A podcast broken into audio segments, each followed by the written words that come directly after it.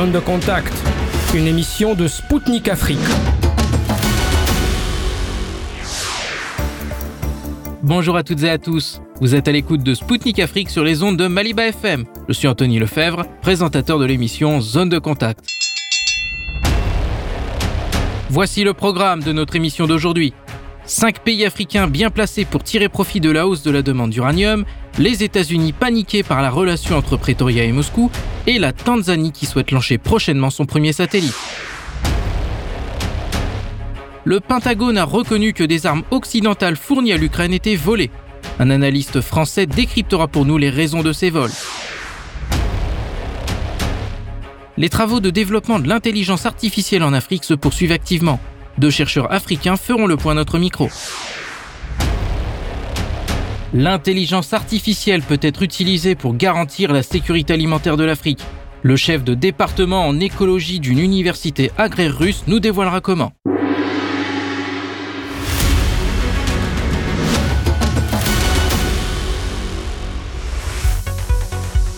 La demande d'uranium devrait augmenter de 27% entre 2021 et 2030 après une décennie de défiance suite à l'accident de Fukushima au Japon. Un média économique africain affirme que cette tendance profitera à cinq pays du continent.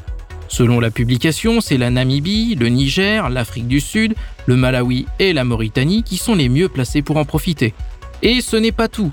Cette tendance haussière devrait se poursuivre entre 2031 et 2040. Une hausse de la demande de 38% est attendue au cours de la prochaine décennie.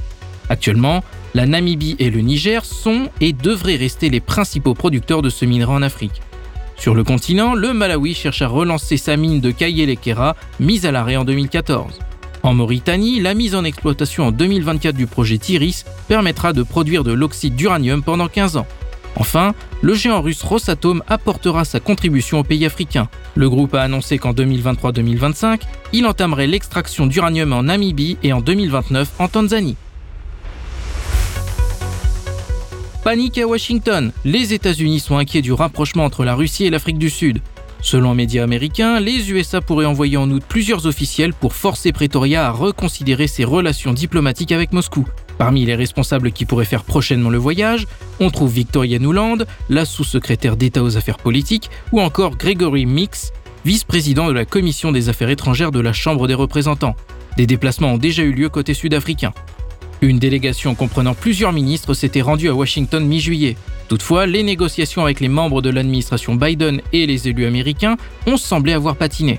Une source proche des négociations a précisé aux médias qu'à Washington, certains responsables pensent carrément que Pretoria menace les intérêts de la sécurité nationale des États-Unis. Pour rappel, en mai dernier, l'ambassadeur américain en Afrique du Sud, Reuben Bridgetti, a accusé Pretoria d'avoir livré des armes à la Russie. Le ministère des Affaires étrangères sud-africain avait alors souligné aux diplomates son mécontentement total face à ces allégations. M. Bridgetti a finalement présenté ses excuses et admis qu'il avait franchi la ligne rouge. Un nouveau pays africain s'apprête à partir à la conquête de l'espace. Napen Naouye, le ministre tanzanien de l'information, a déclaré que le premier satellite de son pays sera lancé dès cette année. Le ministre a souligné qu'il mettait en application les directives de la présidente Samia Suluhu Hassan. Elle avait annoncé le lancement de ce projet en mai dernier. Aucune autre information n'a été dévoilée sur cet ambitieux programme qui devrait coûter plusieurs milliards de shillings tanzaniens. Pour rappel, la Tanzanie n'est pas le premier pays africain à avoir décidé de lancer un satellite. Le Kenya a mis le sien en orbite en mai dernier et la Côte d'Ivoire devrait en faire de même au mois d'août. D'autres coopèrent avec la Russie dans ce domaine. C'est le cas de l'Angola qui a fait appel à Moscou pour lancer son satellite Angosat 2 en octobre dernier. Le Zimbabwe travaille avec la Russie pour construire des petits satellites et l'Ouganda pourrait aussi profiter de l'expertise russe.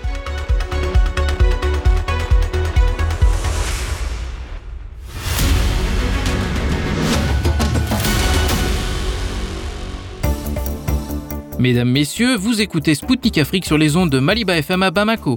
Ici l'émission Zone de Contact Bienvenue si vous venez de nous rejoindre. Les vols d'armes occidentales à l'Ukraine ont été reconnus dans un rapport du Pentagone. L'inspecteur général a déclaré dans ce document qu'une partie du matériel livré à Kiev en 2022 a été volé avant d'être récupéré. Toutefois, c'est un secret de polichinelle. En avril dernier, le journaliste américain Seymour Hersh, lauréat du prix Pulitzer, a déclaré que les hommes politiques et responsables occidentaux savent que le matériel militaire fourni à Kiev finit sur le marché noir. En juin 2022, le directeur général d'Interpol, Jürgen Stock, s'était inquiété du risque de prolifération d'armes en provenance d'Ukraine. Il avait exhorté les États à s'intéresser au traçage de ces armes. Monsieur Stock avait ensuite ajouté que les criminels étaient en train de se concentrer sur ce matériel militaire. La question de la corruption en Ukraine intéresse également de près la CIA. Un média américain a révélé en juillet que l'agence de renseignement avait été contrainte de s'occuper de la lutte contre ce phénomène en Ukraine. Au micro de Sputnik Afrique, l'analyste français Bertrand Scholler a réagi à cette révélation américaine, loin d'être une surprise. Écoutons-le tout de suite. selon un rapport de l'inspecteur général du Pentagone, certaines armes occidentales fournies à l'Ukraine en 2022 ont été volées par des trafiquants d'armes. Auparavant, de nombreuses sources ont fait état de reventes sur le marché noir d'armes occidentales livrées à l'Ukraine.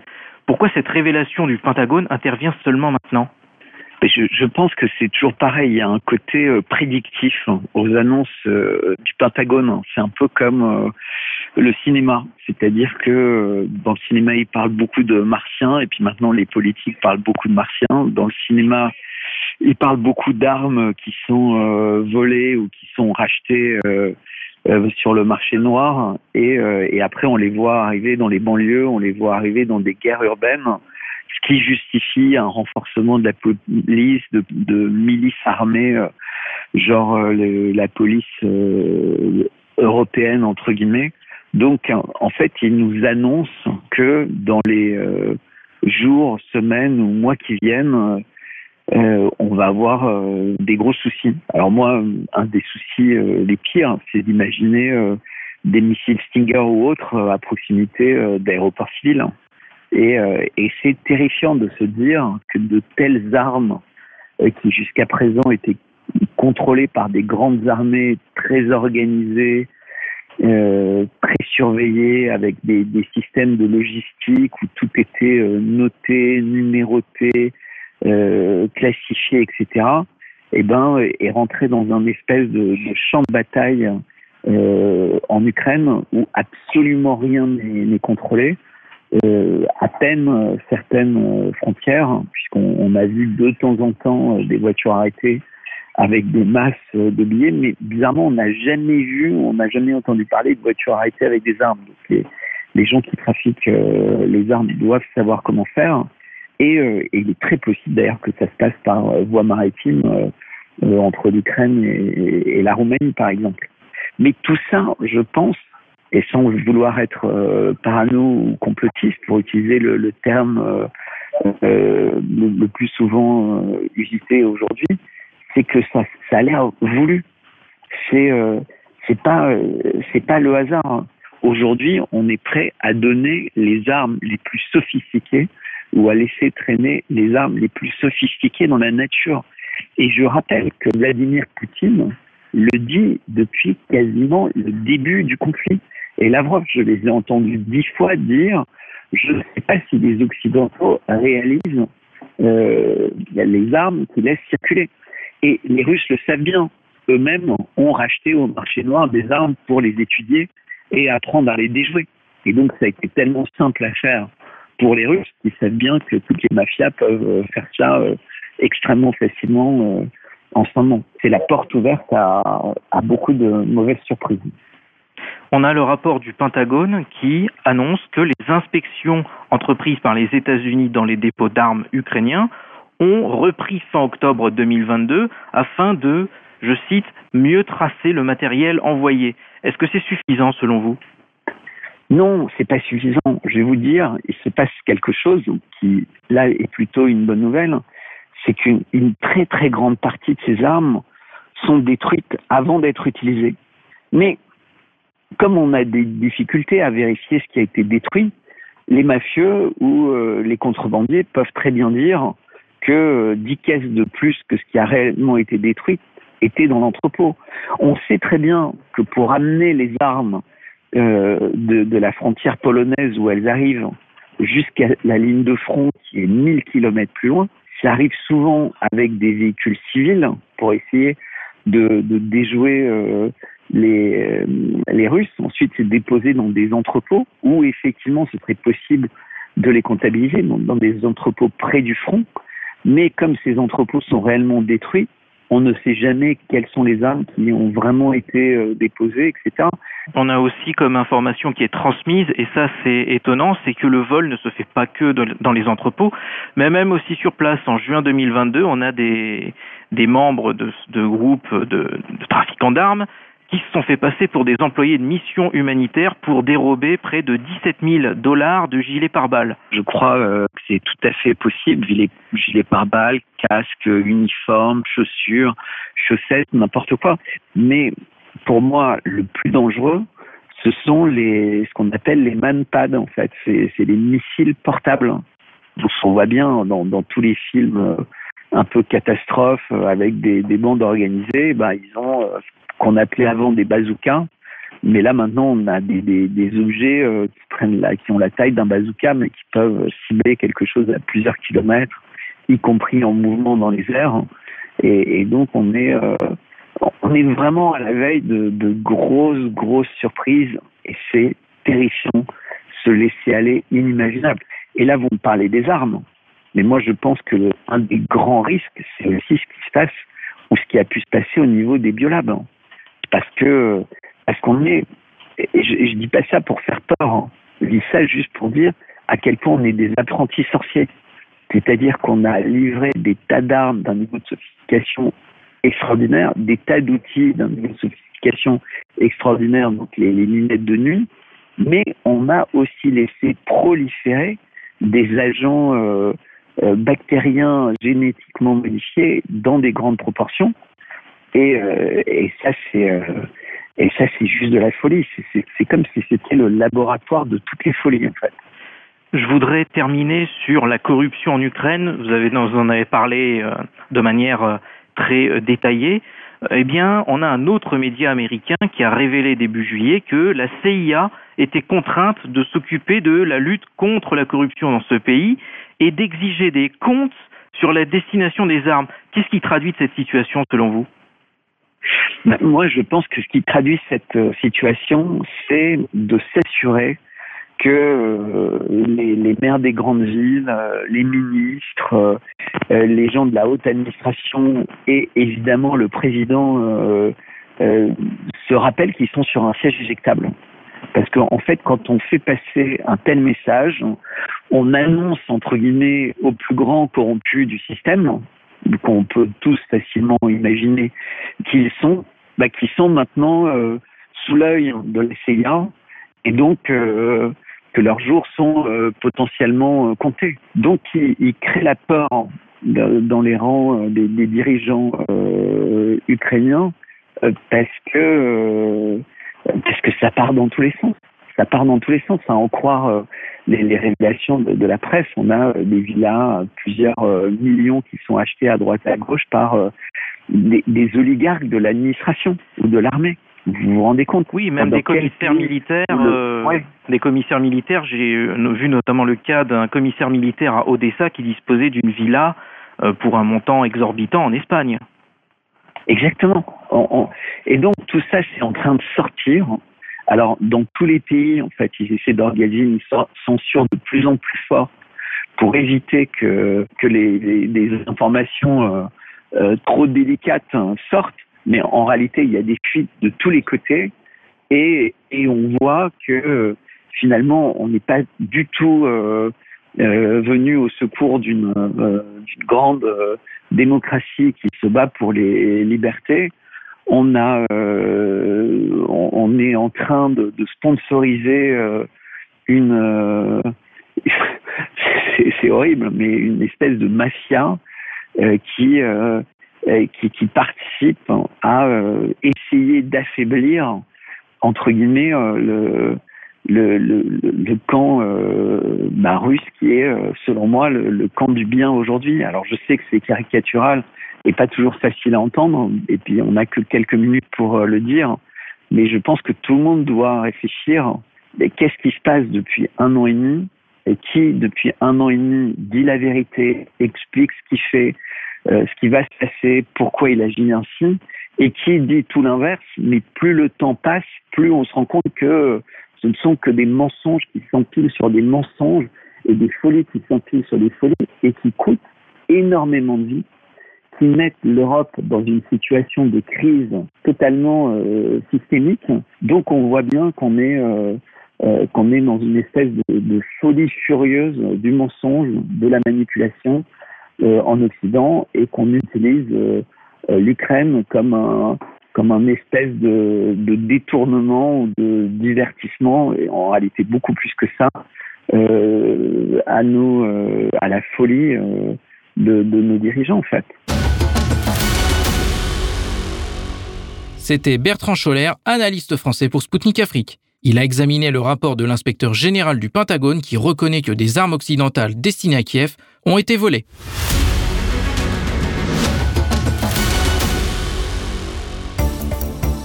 Chers auditeurs et auditrices de Maliba FM, je vous confirme que vous êtes bien à l'écoute de Sputnik Afrique depuis Bamako sur le 99.5 FM.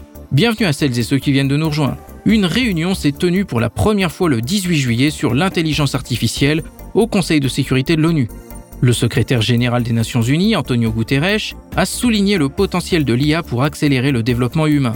Toutefois, il a mis en garde contre l'utilisation malveillante de cette nouvelle technologie. Durant les débats, Lili Stella Nguema Ndong, la représentante permanente du Gabon à l'ONU, a pris la parole. Elle a salué les effets positifs du développement de l'IA en faveur de la paix et de la sécurité. Toutefois, elle a mis en garde sur les risques de cette technologie.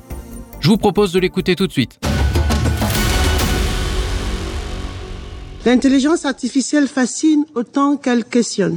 Elle a depuis quelques années déjà révolutionné nos modes de vie, de production, de pensée et étendu les frontières de notre réalité. L'IA contribue certes au renforcement de la paix et de la sécurité internationale, mais elle présente également de nombreux risques qu'il nous faut appréhender dès maintenant. Les groupes terroristes et criminels peuvent recourir aux nombreux potentiels qu'offre l'IA pour poursuivre leurs activités illicites. Les réseaux de hackers ont multiplié ces dernières années leurs actions de cyberattaque, de désinformation et de vol des données sensibles. Ces menaces induites par l'utilisation malveillante de l'IA doivent interpeller la communauté internationale et constituer le point de départ d'un contrôle plus accru du développement des nouvelles technologies. Cela implique de renforcer la transparence, la gouvernance internationale avec les Nations Unies comme garant, mais aussi et surtout la reddition des comptes. L'ONU doit absolument renforcer la coopération internationale pour développer un cadre réglementaire avec des mécanismes de contrôle appropriés et des systèmes de sécurité solides. Le partage d'informations et la mise en place des normes d'éthique permettront également de prévenir les abus et préserver la paix et la sécurité internationale. Madame la Présidente, le Gabon demeure attaché à la promotion d'une utilisation pacifique et responsable des nouvelles technologies, y compris de l'intelligence artificielle. Dans cette perspective, il importe de favoriser le partage des meilleures pratiques en matière de sécurité et de contrôle, encourager les États à adopter des politiques de régulation nationale, à initier dès à présent, notamment auprès des jeunes, des programmes de sensibilisation aux enjeux et défis de l'intelligence artificielle. Il est évident que l'intelligence artificielle offre un éventail d'opportunités. Elle appuie les initiatives de développement durable, aide à prévenir les crises humanitaires et sécuritaires, à lutter contre les changements climatiques et leurs effets négatifs. Cependant, en l'absence d'une réglementation fiable et d'outils de contrôle et de gestion efficaces, l'IA peut constituer une véritable menace à la paix et à la sécurité internationale. Aussi, notre enthousiasme envers ces technologies de plus en plus sophistiquées doit être empreint de prudence et de retenue. Pour rappel, le milliardaire Elon Musk avait précédemment tiré les sonnettes d'alarme sur les dangers de cette technologie. La déclaration de M. Musk intervenait dans un contexte de course dangereuse dans le développement toujours plus approfondi de systèmes comme ChatGPT. Dans le domaine, le continent africain n'a pas l'intention de manquer ce virage. Des chercheurs africains ont créé la communauté Indaba afin de mettre au point un système similaire à celui de ChatGPT pour permettre la traduction de plus de 2000 langues africaines. Au micro de Spoutnik Afrique, Messia Cédric Oweneke, fondateur et directeur technique de Neotex, professeur à l'université catholique de Bukavu et à l'université Mapon et Pierre Sédi Nzakuna, ingénieur informaticien et chercheur en interface cerveau-ordinateur à la faculté polytechnique de l'université de Kinshasa, on fait le point sur la situation de l'intelligence artificielle dans le continent africain. Écoutons-les. Monsieur Weneke, le 18 juillet, le Conseil de sécurité de l'ONU a tenu sa toute première réunion sur l'intelligence artificielle. Il a discuté entre autres des risques que cette évolution peut poser pour le maintien de la paix et de la sécurité internationale. Elon Musk a également évoqué les dangers de l'IA. En quoi consiste-t-il selon vous? En effet, euh, l'évolution rapide de l'intelligence artificielle soulève des inquiétudes euh, concernant la sécurité internationale, comme toute technologie d'ailleurs, euh, depuis les grandes révolutions technologiques et industrielles qui ont lieu les décennies et siècles précédents. Les risques principaux sont au niveau de l'usage malveillant de l'IA, il y a aussi l'impact sur l'emploi et l'économie, ou le marché de travail pour être plus précis. Les biais et discriminations entre personnes et nations qui n'ont pas tous euh, le même accès. Et je dirais aussi euh, tout simplement la course à l'armement. Et donc euh, ces défis nécessitent un effort international inclusif pour, on va dire, encadrer la création et l'usage de l'intelligence artificielle. Mais néanmoins, en tant que spécialiste, je peux vous confirmer que euh, les bénéfices sont beaucoup plus, on va dire, euh, nombreux que les risques. Donc là, je parlerai des bénéfices économiques au niveau mondial et c'est plutôt sur cela aussi que euh, sur la scène internationale, on devrait se focaliser afin que les bénéfices aussi soient, on va dire, inclusifs et aussi durables. Monsieur Nzakuna, pourquoi le Conseil de l'ONU s'est penché sur cette question? Si le Conseil de sécurité de l'ONU s'est finalement penché sur cette question, c'est parce que euh, de plus en plus de voix dans le monde s'élèvent pour réclamer euh, une meilleure euh, régulation, un contrôle sur le développement de l'intelligence artificielle parce que c'est en train de bouleverser profondément notre monde aujourd'hui et encore plus le monde de demain. Il y a plusieurs problèmes que cela pose dans la société. Par, exemple, euh, le problème éthique. Il y a une dimension éthique à laquelle est associée euh, l'intelligence artificielle. Aujourd'hui, vous avez par exemple dans plusieurs pays euh, de l'Est, notamment en Chine, c'est une tendance qui s'observe le fait de trouver un compagnon, un petit ami virtuel.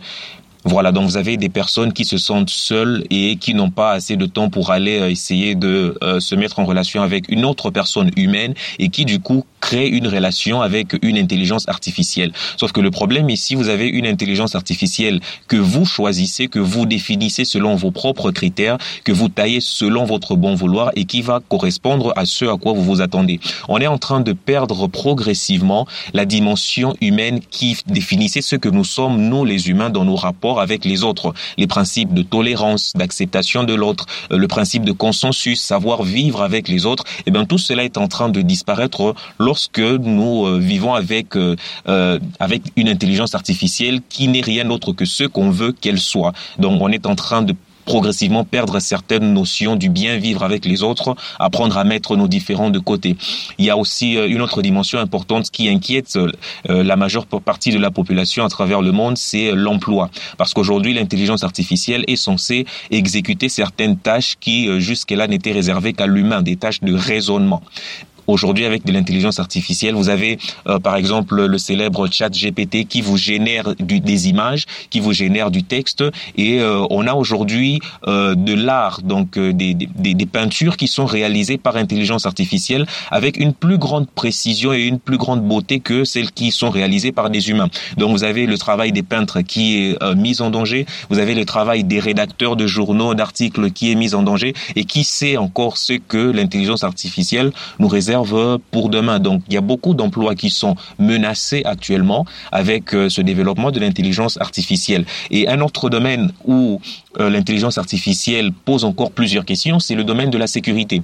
Parce que notamment, il y a le point de la sécurité euh, nucléaire. Lorsqu'aujourd'hui on est en train dans le monde de développer de l'intelligence artificielle à embarquer dans, dans des robots de combat, donc progressivement sur le champ de bataille, ce seront des machines qui iront combattre en lieu et place des humains. Le problème ici maintenant, c'est que en tant qu'humain, euh, même sur le même sur le champ de bataille, on peut avoir une certaine dimension d'humanité lorsqu'on est en face, par exemple, d'un d'un soldat ennemi qui est touché. On peut avoir une certaine dimension d'humanité pour ne pas l'abattre et euh, faire de lui, par exemple, un prisonnier en respect du droit international. Mais avec une intelligence artificielle, l'intelligence artificielle n'a pas d'émotion, elle n'a pas de sentiment, elle ne sait pas ressentir de la compassion, elle ne sait pas éprouver de la pitié vis-à-vis euh, euh, d'un être humain. Donc elle ne fera que ce pourquoi elle a été programmée. Et ça, c'est un réel danger dans le développement de l'intelligence artificielle. Ce que l'on redoute, ce que l'on craint le plus d'ailleurs, c'est que au final, l'intelligence artificielle devienne beaucoup plus intelligente que l'humain et ne cherche finalement à s'émanciper. Si jamais l'intelligence devenait consciente, si jamais une IA devenait consciente qu'elle existe et qu'elle est beaucoup plus intelligente que les humains, ça poserait maintenant un sérieux problème parce qu'elle chercherait évidemment à contrôler le monde. Monsieur Nzakuna, Barbara Woodward, représentante permanente du Royaume-Uni, qui préside maintenant le Conseil de sécurité, a déclaré que l'IA est en mesure de combler le fossé toujours plus important entre pays développés et pays en développement. Qu'est-ce qui, selon vous, pourrait permettre cette évolution? Comme l'a dit euh, Madame Barbara Woodward, effectivement, l'intelligence artificielle a un potentiel immense et pourrait permettre de combler rapidement euh, le fossé qui existe entre les pays euh, développés et les pays qui sont encore en voie de développement. Mais pour que cela puisse être possible, il est plus que nécessaire et urgent en ce moment de mettre en place au niveau international une réglementation sur l'intelligence artificielle qui pourra permettre justement à ces pays en voie de développement de rattraper leur retard. Parce qu'il faut qu'on se le dise actuellement, euh, l'investissement dans la recherche concernant l'intelligence artificielle se chiffre en milliards de dollars à travers le monde. Et c'est un budget que les pays en voie de développement n'ont peut-être pas en ce moment pour allouer à la recherche en matière d'intelligence artificielle. Donc ce qui fait qu'il y aura toujours un certain décalage entre ceux qui investissent massivement dans le développement de l'intelligence artificielle et ceux qui euh, utilisent l'intelligence artificielle pour essayer de rattraper euh, leur retard. Maintenant, mettre en place cette régulation euh, ne sera pas quelque chose de facile, évidemment, parce que déjà l'Union européenne qui prévoit de mettre en place sa première réglementation sur l'intelligence artificielle d'ici la fin de l'année fait face à une centaine de grandes entreprises qui avertissent déjà que une telle réglementation pourrait euh, nuire à la compétitivité de l'Union européenne sur le marché mondial de l'intelligence artificielle. Donc ceci pourrait ralentir les élans de l'Union européenne en matière de réglementation. Je pense que euh, c'est une très bonne chose que le, Conseil de sécurité de l'ONU s'en soit saisi de cette question de l'intelligence artificielle et euh, j'espère que l'ONU va pouvoir donner une impulsion à tous les autres euh, pays à travers le monde pour qu'on se mette d'accord autour d'une table sur la manière dont on va réglementer l'intelligence artificielle pour qu'elle serve au bénéfice de toute l'humanité. Monsieur Oweneke, comment l'IA pourrait permettre de réduire le fossé entre les pays développés et sous-développés? En effet, l'intelligence artificielle, comme euh, les grandes révolutions industrielles, auront forcément un impact euh, économique dû à, l'hyperproductivité qui va avec, mais euh, souvent, quand elle est mal implémentée, hein, toute révolution technologique et dont l'IA ne fera pas exception, on a toujours tendance à, avoir euh, un fossé entre les pays développés et les pays en développement. Bon, je préfère dire les pays équipés et les pays sous-équipés, parce que bon, nous sommes tous en perpétuel développement. Mais pour l'intelligence artificielle, il y a une fenêtre d'opportunité qui s'ouvre parce que les pays qui sont relativement sous-équipés ont quand même accès à, l'information.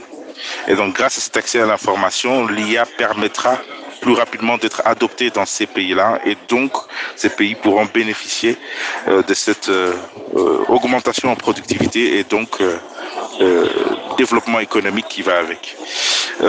mais plus important aussi est que l'IA peut apporter des problèmes, des solutions, désolé, aux problèmes locaux.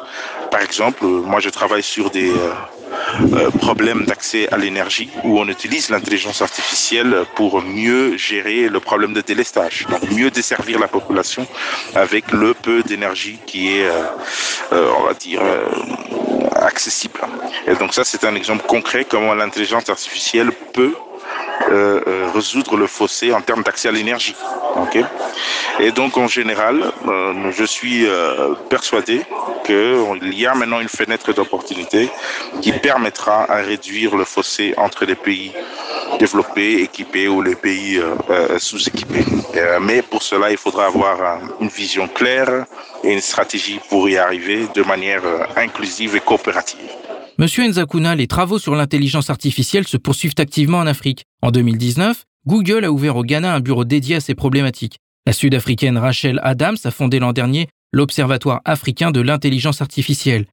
Des chercheurs africains en intelligence artificielle ont créé la communauté Indaba pour mettre au point un modèle de langage alternatif à celui qui a permis la naissance du robot conversationnel ChatGPT. De nombreux experts estiment que l'Afrique dispose d'un grand potentiel dans le domaine. En quoi consiste-t-il selon vous? Eh bien, le principal potentiel de l'Afrique, euh, c'est d'abord sa jeunesse, sa jeunesse motivée et dynamique, parce que l'intelligence artificielle est créée par une intelligence humaine. Et donc, il y a de plus en plus de jeunes start-upers en Afrique qui se lancent dans le domaine de euh, l'intelligence artificielle. Et il y a de plus en plus d'institutions panafricaines qui euh, se mettent en place pour favoriser l'essor de l'intelligence artificielle sur le continent africain, des solutions innovantes africains par des Africains et principalement pour des Africains, donc pour résoudre les problèmes auxquels sont liés euh, euh, les Africains tous les jours. Cependant, il reste encore plusieurs défis à relever parce que pour apporter des solutions euh, innovantes en matière d'intelligence artificielle à l'Afrique, il y a des problèmes qu'il faut résoudre, par exemple le problème des infrastructures il faut régler le problème de la connectivité euh, en Afrique parce que l'Afrique demeure le continent euh, où la connectivité est la plus faible. Il y a beaucoup moins de personnes en termes de pourcentage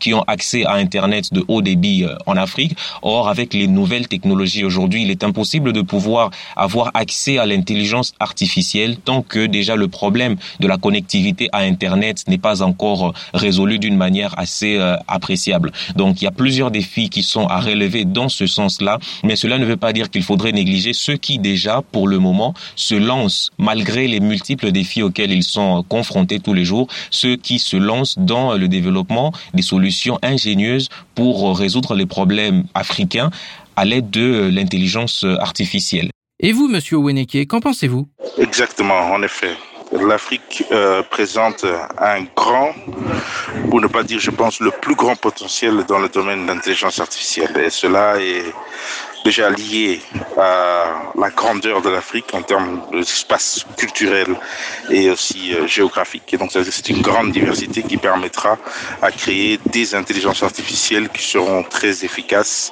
et très adaptives. Et donc, ça, c'est une fenêtre d'opportunité pour l'Afrique. Et je dirais, deuxièmement, il y a au niveau du capital humain, ou, au moins le potentiel en capital humain, lié à la démographie et à la jeunesse qui va faire que croître.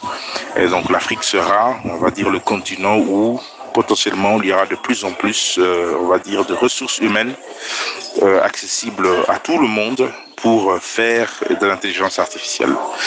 Et je dirais aussi au niveau euh, de développement économique, l'Afrique étant un continent qui est, on va dire, encore en développement, naturellement, cela implique que l'Afrique aura la plus de marge de croissance liée à l'intelligence artificielle parce que elle a tout simplement la plus grande marge de, croissance en termes de développement économique. Et donc ça, ça va de fait. Et je dirais pour euh, terminer en termes de données, les données qui sont quand même euh, la matière première pour l'intelligence artificielle. Quand on a un espace avec une démographie qui explose, une diversité culturelle qui est inégalée, la richesse des données euh, est une conséquence directe et donc la richesse de l'intelligence artificielle qu'on pourra y créer et aussi exporter vers l'extérieur sera aussi inégalée. Mais tout cela, encore une fois, demande une bonne vision, une stratégie et vraiment une planification sur 5, 10, 20 ans. Monsieur Oweneke, quels sont les facteurs qui, selon vous, freinent le développement de l'intelligence artificielle en Afrique quels sont les défis à relever? Oui, en effet, en effet. Les principaux facteurs qui freinent le développement de l'intelligence artificielle en Afrique sont un, l'infrastructure et l'accès à la connectivité. Qui dit intelligence artificielle dit calcul, stockage et transmission de données via des moyens de télécom. Et donc, comme la couverture est encore assez faible, la conséquence directe est que l'adoption de l'intelligence artificielle est aussi faible que la couverture. Et donc, euh, c'est cela qui doit être amélioré dans les prochaines années.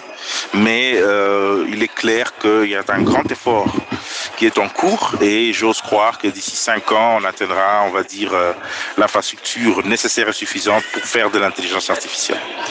Un deuxième volet, c'est le financement et l'investissement il n'y a pas assez de financement, d'investissement de la recherche et développement. Et là, je parle de la recherche et développement au sens fondamental et académique scientifique, mais en même temps, la recherche et développement industriel pour pouvoir euh, créer des solutions, commercialiser des solutions, créer un écosystème viable et toute une activité économique autour de l'intelligence artificielle.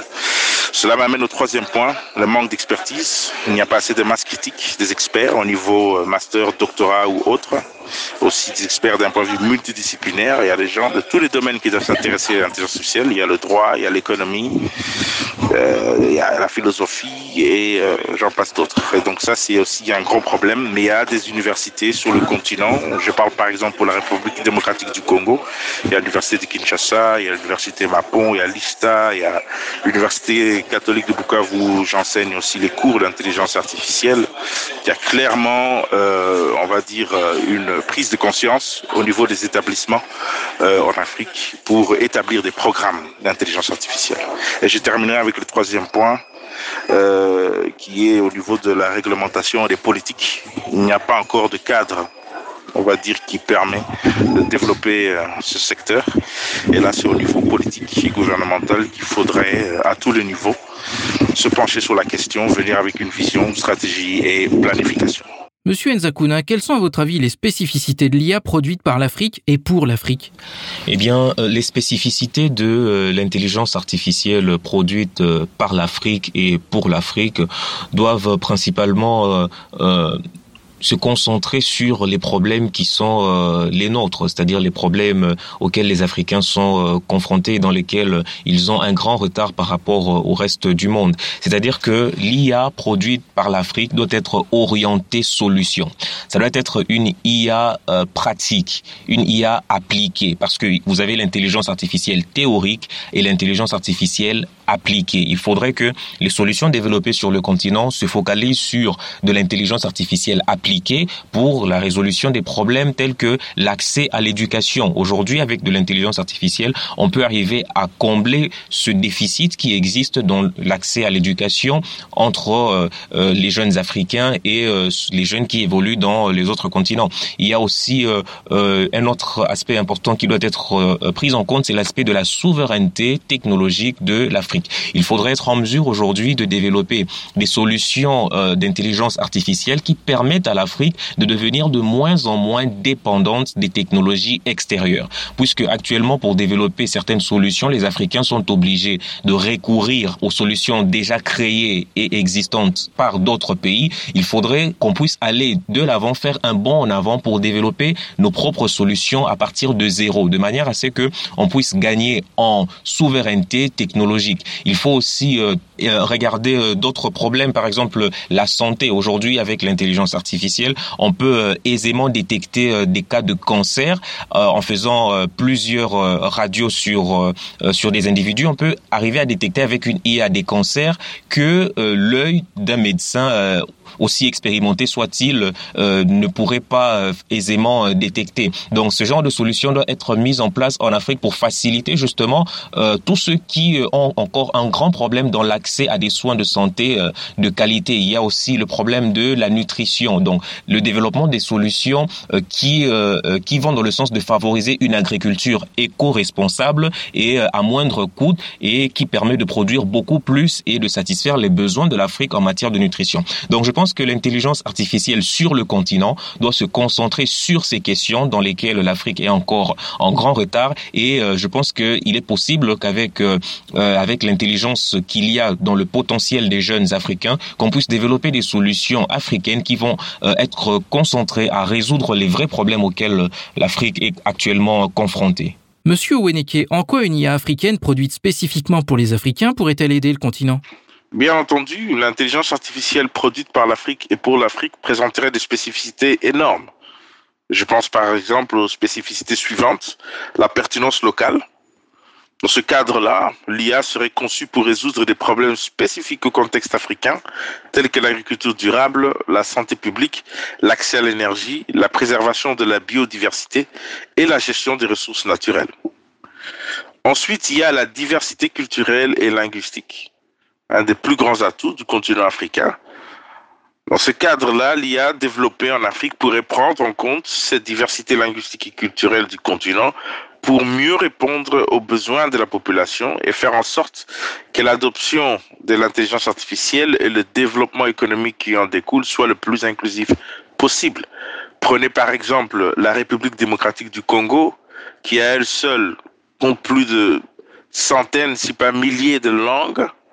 Vous imaginez qu'une IA qui puisse être capable de comprendre ces différentes langues et faire la traduction entre ces différentes langues, hein, pour ne pas dire créer un chat GPT version République démocratique du Congo, ça serait une richesse en soi, une richesse inégalée. Et quand on extrapole ça au niveau continental, on comprend encore mieux que la diversité culturelle et linguistique est un atout unique que le continent africain dispose par rapport aux autres continents. Ensuite, je pense aussi à l'innovation frugale, c'est-à-dire étant donné les limitations des ressources, l'IA africaine pourrait se concentrer sur des solutions économes et euh, aussi efficaces en termes d'énergie et adaptation aux infrastructures limitées. Et cette innovation frugale pourra, par innovation inversée, être redéployée et donc exportée vers euh, euh, d'autres parties du monde où euh, l'économie de l'énergie devient de plus en plus une problématique dans l'intelligence artificielle dans le sens le plus large et le plus global. Et enfin, l'inclusivité tout court, hein, l'IA africaine pourrait viser à réduire les disparités économiques et sociales en permettant un accès équitable aux avantages technologiques et économiques que l'intelligence artificielle apporte. Donc, euh, je pense qu'il faut avoir une vision claire et une stratégie qui euh, permettent au continent africain à produire une intelligence artificielle par l'Afrique et pour l'Afrique. Monsieur Weneke, dans quel domaine l'utilisation de l'IA sera-t-elle particulièrement efficace sur le continent? Elle pourrait être particulièrement efficace dans plusieurs domaines clés euh, qui concernent le continent africain. Je pense par exemple à l'agriculture intelligente.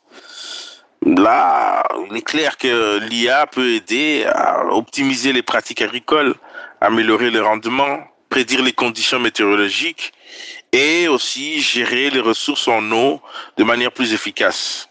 Ceci afin de garantir une certaine productivité et in fine combattre le problème d'insécurité alimentaire qui met de plus en plus de pression sur une démographie qui ne fait que croître.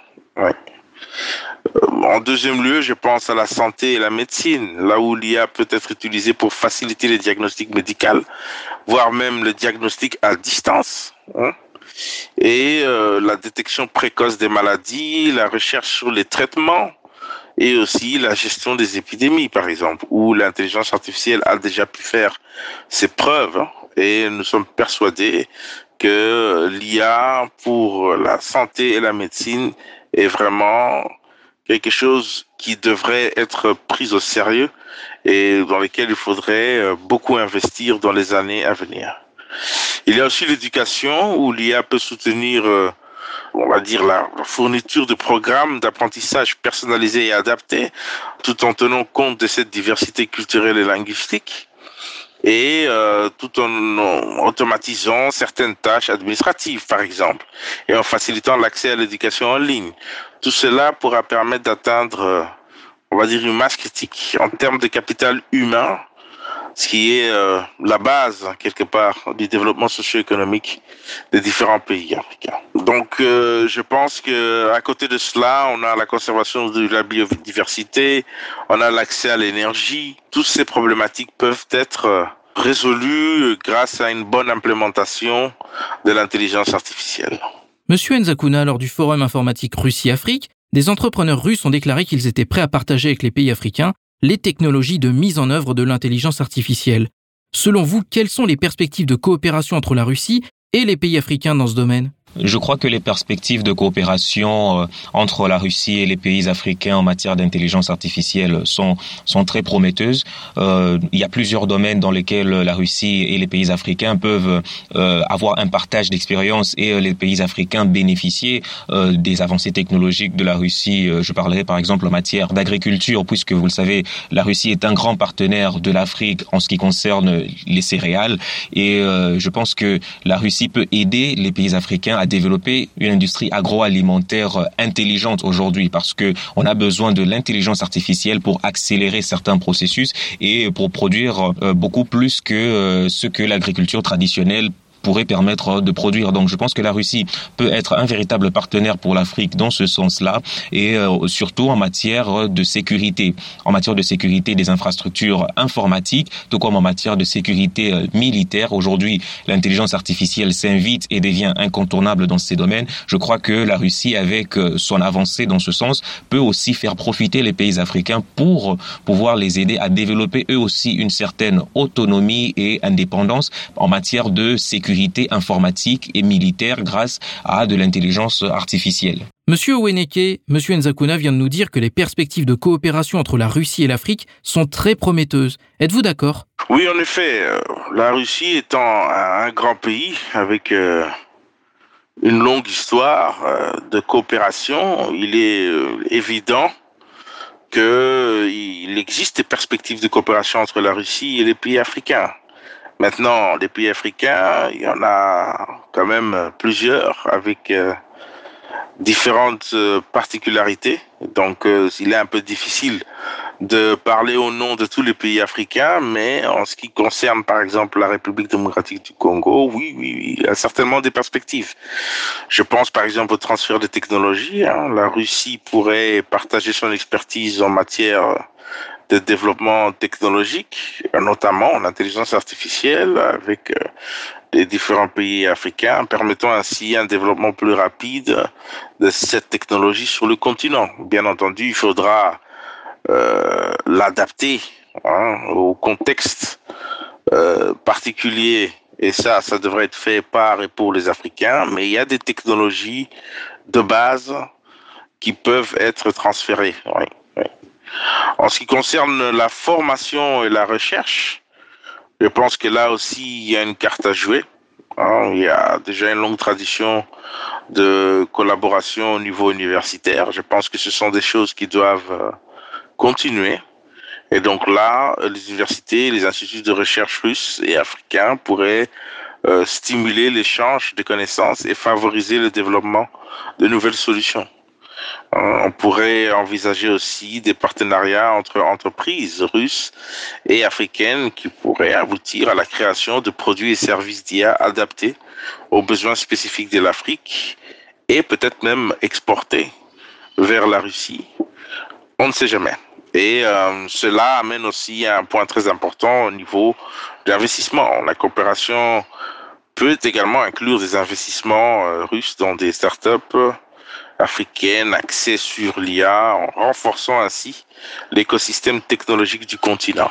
Monsieur Nzakuna, peut-on s'attendre à ce que l'Afrique exporte bientôt ses propres technologies liées à l'intelligence artificielle? Oui, je suis très optimiste quant au développement et à l'exportation euh, des technologies euh, d'intelligence artificielle créées par des Africains en Afrique. Je pense qu'il y a une très bonne dynamique qui est en mouvement actuellement dans le continent et il y a beaucoup de jeunes qui s'éveillent pour euh, euh, se lancer dans le domaine de l'intelligence artificielle et avoir la maîtrise des différents domaines dans lesquels l'intelligence artificielle peut apporter des solutions. Et les solutions qui seront apportées en Afrique, évidemment, ne seront pas utiles que pour l'Afrique. Elles peuvent être exportées dans le monde entier, dans différents domaines d'application, que ce soit la médecine, que ce soit le domaine de la sécurité, que ce soit le domaine euh, de l'alimentation différents domaines. Je pense que les solutions que l'intelligence artificielle permet d'obtenir sont des solutions qui sont euh, applicables à plusieurs pays dans le monde, non seulement en Afrique, peu importe où ces solutions ont été développées, mais elles ont une dimension euh, planétaire. Et je pense que les technologies qui seront développées en Afrique dans les années qui viennent pourront effectivement servir aussi à plusieurs autres pays euh, à travers le monde et pourront susciter l'intérêt des investisseurs de venir en Afrique pour exploiter justement ce potentiel qu'a l'Afrique aussi de s'aligner sur la lancée du développement de l'intelligence artificielle. Monsieur Weneke, je vous donne le mot de la fin. Êtes-vous d'accord sur ce que vient de dire Monsieur Nzakuna et comment cela pourrait-il être rendu possible selon vous? Oui, oui, certainement il est, parfaitement envisageable que l'Afrique puisse exporter ses propres technologies liées à l'intelligence artificielle. Hein, cela nécessitera euh, de gros investissements et aussi un soutien gouvernemental.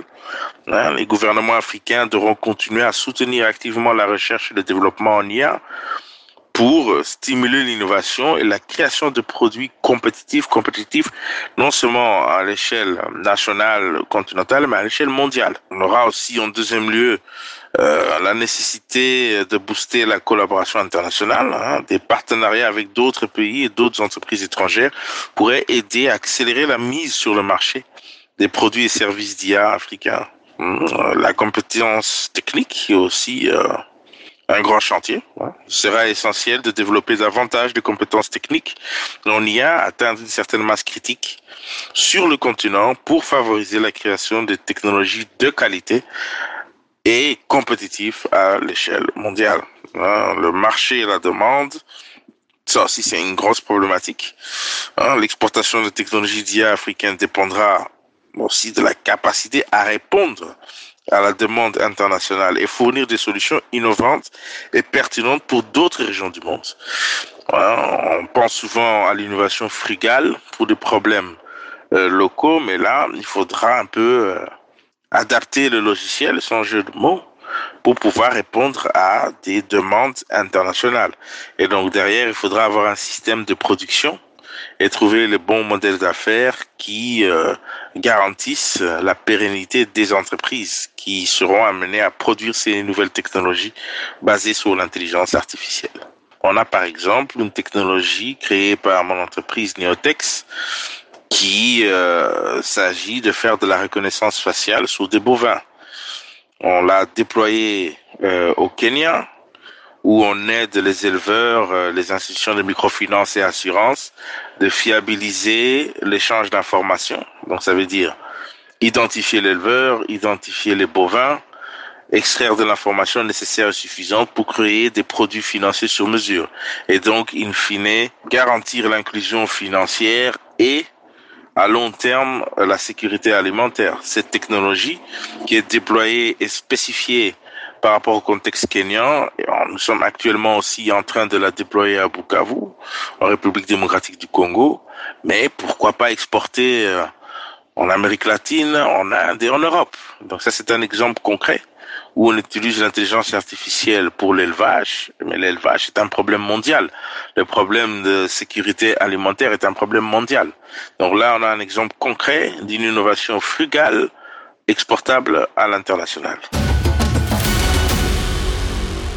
C'était Messia Cédric Oweneke, fondateur et directeur technique de Neotex, professeur à l'Université catholique de Bukavu et à l'Université Mapon, et Pierre Sedi Enzakuna, ingénieur informaticien et chercheur en interface cerveau-ordinateur à la faculté polytechnique de l'Université de Kinshasa pour Sputnik Afrique. À notre micro, ils ont fait le point sur la situation de l'intelligence artificielle en Afrique et exposé le potentiel de développement de cette technologie.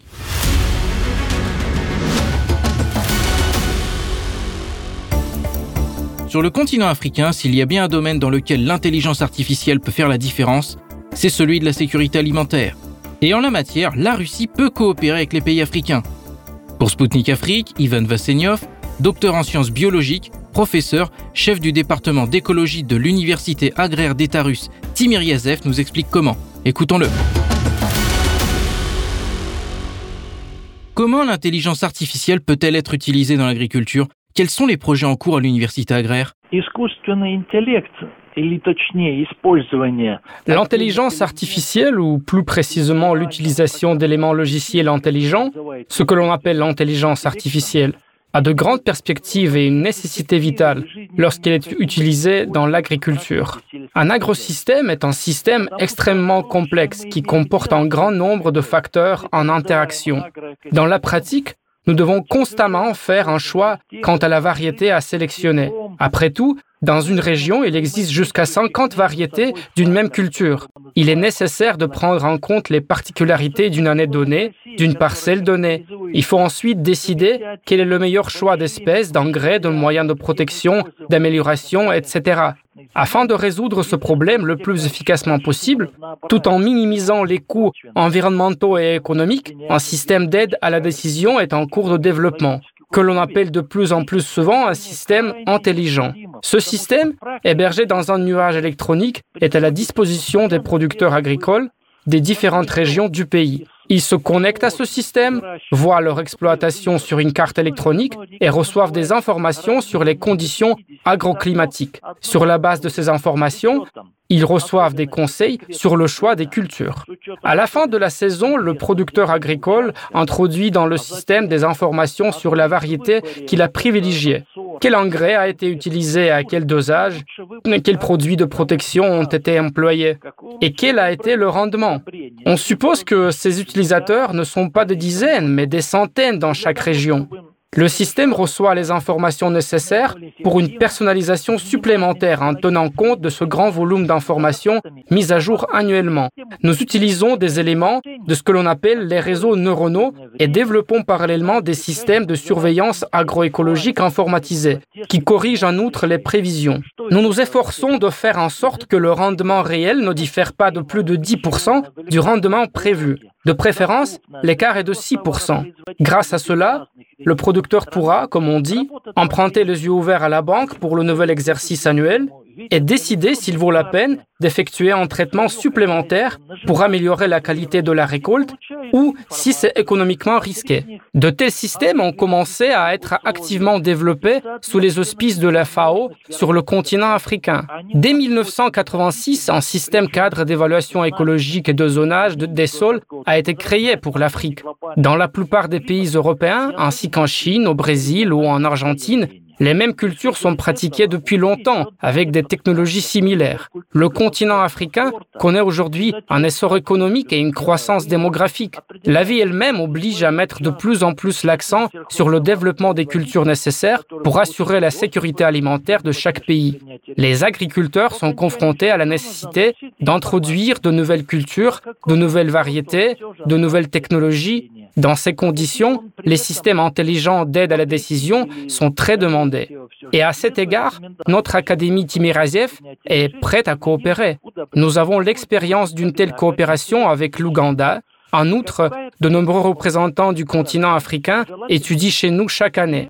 Cette année, hier encore, un doctorant d'Éthiopie, Solomon Melaku, a reçu une médaille appelée la fierté de l'Académie. Au cours de ses études, il a reçu la bourse du recteur et la bourse du gouvernement de la Fédération de Russie. Début septembre, il rentrera chez lui pour enseigner et mener des recherches dans l'une des principales universités d'Éthiopie. Outre l'enseignement aux étudiants africains, la Russie peut-elle aider d'une autre manière l'Afrique à assurer sa sécurité alimentaire? Bien sûr, la Russie peut le faire. Plus encore, elle devrait aider l'Afrique, surtout dans le cadre de la discussion en cours sur la sécurité alimentaire des pays du continent africain et de l'accord céréalier. Oui, il a été suspendu, mais il existe un moyen alternatif et plus efficace d'aider ces pays. Organiser une production durable de cultures vivrières dans chaque pays. Notre principale entreprise agrochimique, Fossagro, qui soutient un réseau international de laboratoires des sols par l'intermédiaire du Partenariat mondial pour les sols de la FAO, accomplit déjà beaucoup de travail à cet égard. Mais la question se pose. Comment pouvons-nous interpréter le plus efficacement possible les informations que nous recevons pour améliorer l'efficacité de l'utilisation des terres, l'utilisation d'engrais, de produits phytosanitaires et la remise en état des terres, le cas échéant? Je dois dire que dans la plupart des pays africains, les gouvernements et les producteurs agricoles attendent que nos producteurs d'engrais et de produits phytosanitaires soient prêts à donner des recommandations complètes sur l'application des meilleures technologies disponibles dans les conditions d'une province particulière, d'un pays particulier, avec un ensemble particulier de variétés et de cultures. En Afrique, des cultures qui ne sont pas tout à fait traditionnelles sont maintenant exploitées plus activement. Mais il y a aussi des cultures traditionnelles et il y a des discussions en Afrique pour savoir si elles seront préservées ou déplacées avec la résolution du problème de sécurité alimentaire. Quel est votre point de vue? C'est une très bonne question. Et sa pertinence est démontrée par la situation politique au Brésil, où les grandes exploitations agricoles déplacent les agriculteurs qui cultivent des produits traditionnels sur de petites parcelles de terre. Partout dans le monde, l'agriculture est confrontée au défi de trouver un compromis entre ce développement agricole industrialisé, nécessaire pour nourrir l'ensemble de la population, et la préservation de la composante traditionnelle.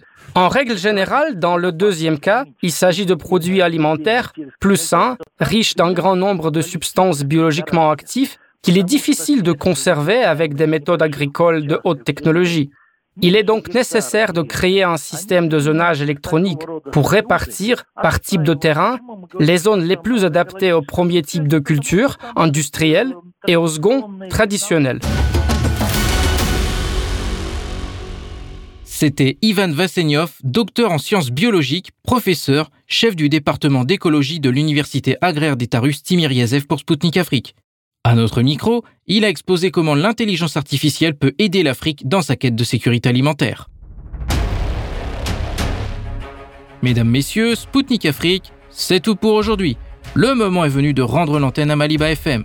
Moi, Anthony Lefebvre, je vous donne rendez-vous très vite pour un nouveau numéro de mon émission Zone de Contact. D'ici là, Portez-vous bien et à bientôt.